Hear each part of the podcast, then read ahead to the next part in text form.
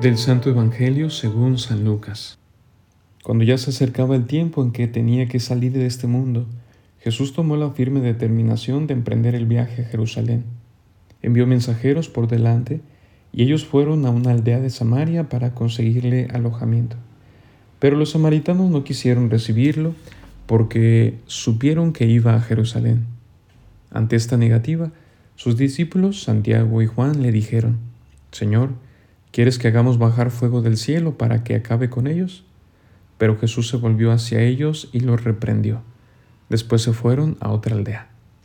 Mientras iban de camino, alguien le dijo a Jesús, Te seguiré a donde quiera que vayas.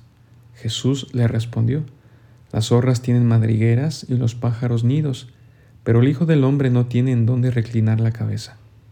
A otro Jesús le dijo, Sígueme. Pero él le respondió, Señor, déjame ir primero a enterrar a mi padre. Jesús le replicó, deja que los muertos entierren a sus muertos, tú ve y anuncia el reino de Dios. Otro le dijo, te seguiré, Señor, pero déjame primero despedirme de mi familia. Jesús le contestó, el que empuña el arado y mira hacia atrás, no sirve para el reino de Dios. La vida toda está construida a base de decisiones que conforme los años y según nuestro grado de madurez vamos tomando en nuestro peregrinar terreno. No puede ser de otro modo. Somos arquitectos de nuestro propio destino. Nadie decide por otro sino uno mismo. Claro que es natural que en los primeros años de nuestra vida sean nuestros padres quienes tengan sobre su mano la rienda de nuestra vida. Y según sus propias convicciones y su manera de ver y entender la vida, tomarán decisiones que en ese momento nosotros mismos no podemos tomar. Sin embargo, poco a poco la rienda pasa a nuestras manos y ahora sí nos toca elegir.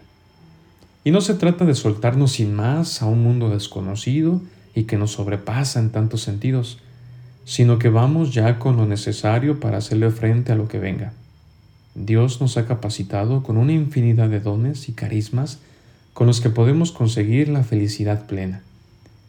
Por otro lado, también hay que ser conscientes de que no somos superhéroes, de que no siempre estamos en condiciones del todo favorables que nos ayuden a tomar las decisiones más correctas. A veces nuestro corazón se apega a ciertas situaciones o personas que en lugar de ayudarnos a despuntar, a volar alto, nos anclan y encadenan. Nos hacen presas suyas y nos roban los anhelos o peor aún, nos hacen creer que sus anhelos son también los nuestros. Y entendámoslo con la siguiente imagen imagen que vamos a encontrar en la primera lectura, por lo cual les invito también a leerla.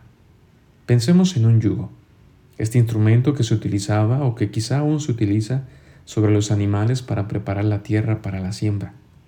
Pensemos en el campesino que va detrás de la yunta de bueyes dirigiéndoles para hacer los surcos rectos. Él es el racional, él es quien tiene el poder y la decisión, la voluntad. Los otros son solo animales que están a su disposición. El campesino es capaz de imaginar, dirigir y construir su futuro, como también nosotros lo somos. Somos nosotros quienes tenemos en nuestra mano el poder de dirigir el rumbo a tomar, el destino a conseguir, y tenemos las herramientas necesarias para hacerlo. Pero a ver, eso también se puede ver desde otra perspectiva no tan favorable, pero 100% real, y quizá, refleja la situación de alguno de nosotros. Pensemos nuevamente en ese campesino que va detrás de la yunta. ¿Es realmente él quien dirige? ¿Qué no es más bien a él al que le toca esperar, detenerse al ritmo de los bueyes? Son ellos quienes teniendo una fuerza física mayor marcan el ritmo del campesino. Es el labrador quien se tiene que adaptar a su paso, sostener su ritmo y aguantar sus costumbres. Y viendo la situación de una manera más amplia, es el campo quien decide por él. Las cosas, los bienes, son quienes dominan su vida. Le tienen prisionero, ocupando su tiempo, sus energías, sus planes, su futuro y hasta su corazón. Y es aquí donde quizá muchos de nosotros nos vemos reflejados. Tantas situaciones que nos tienen atados. Vamos siguiendo a veces no nuestras propias convicciones, sino las de otros imitando costumbres y viviendo ideologías que son moda en nuestro ambiente. Y cuando no lo hacemos por decisión propia, llega el momento donde perdemos el ímpetu, el interés, la ilusión y ya no hacemos el intento por luchar, sino que simplemente nos dejamos llevar. Pero es aquí donde aparece Jesús y con su radicalidad nos viene a liberar de todos aquellos que nos han convencido de que estamos donde tenemos que estar, de todos aquellos que se han dedicado a pensar y decidir por nosotros. Basta ya de ser los bueyes que se dejan poner el yugo y caminan solo porque no les queda de otra. Jesús quiere para nosotros la capacidad de decidir por uno mismo y de hacernos responsables de las consecuencias que estas decisiones traigan consigo, buenas o malas.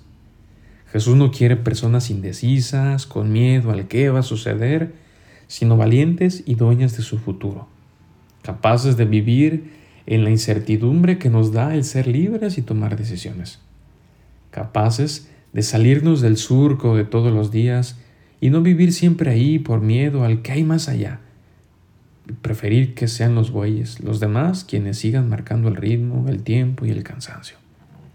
El camino al reino de Dios es para los que están dispuestos, aun reconociéndose frágiles y hasta incapaces, de recorrer, de correr el riesgo de seguir al Maestro.